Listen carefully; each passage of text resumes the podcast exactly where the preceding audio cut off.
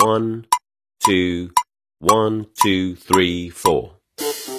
大社会，小新闻，新鲜事儿，天天说。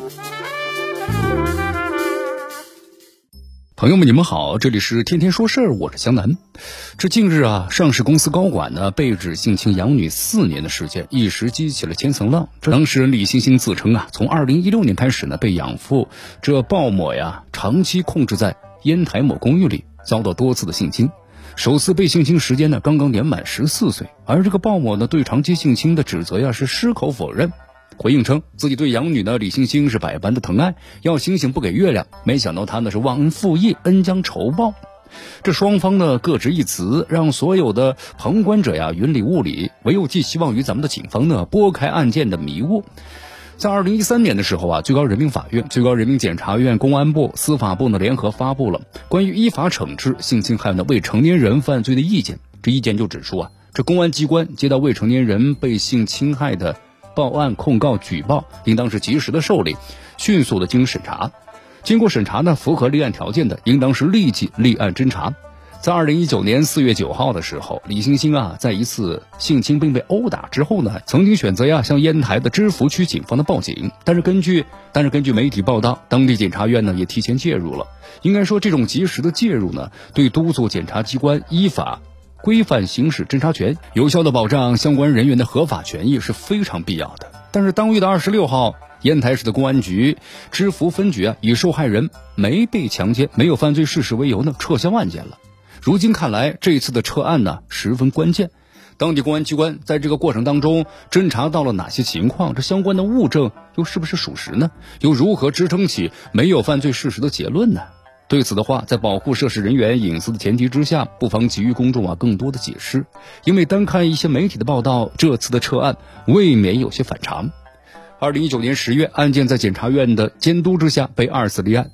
烟台市公安局芝罘分局给出的理由就是有犯罪事实发生，需要呢追究刑事责任。然而，这二次立案呢过去六个月了，这烟台警方是不是立即立案侦查，不得而知。那么李星星呢？急其律师却一直联系不上的办案的民警丁某，有网友质疑啊，这是撤案速度以闪电计，侦查的速度呢以蜗牛计。这无奈之下，李星星只能够选择现居住地啊南京报案了。有学者曾经对三百五十九件性侵的未成年人犯罪案件研究后发现呢，这性侵未成年人的犯罪啊具有熟人作案多、犯罪的手段的隐秘、再犯的风险呢高等等特点。其中这个犯罪的手段呢隐蔽，再加上熟人作案，往往使得这个性侵未成年人持续很长的时间。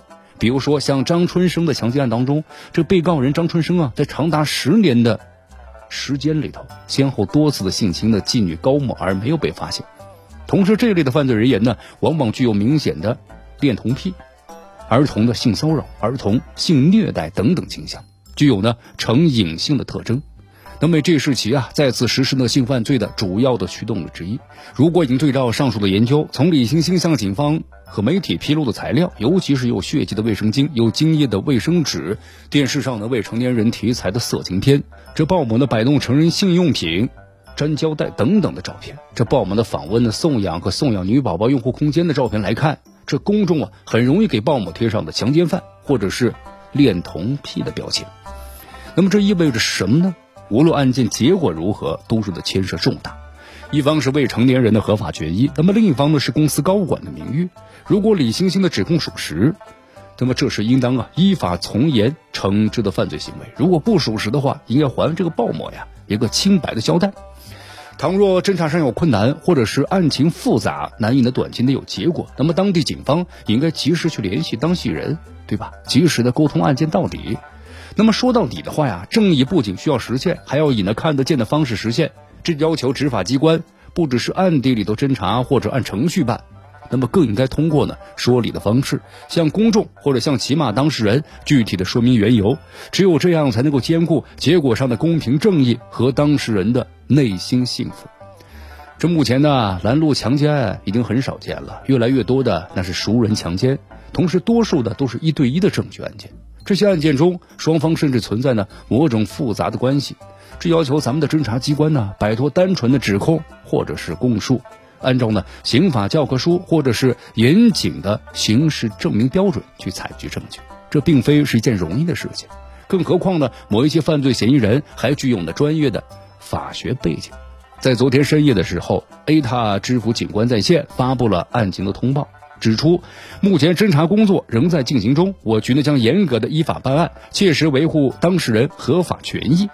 这是一个积极的信号，所有人都期待着真相的水落石出，期待呢这一次的真相不用等得太久。这里是天天说事儿，我是江南，咱们明天见。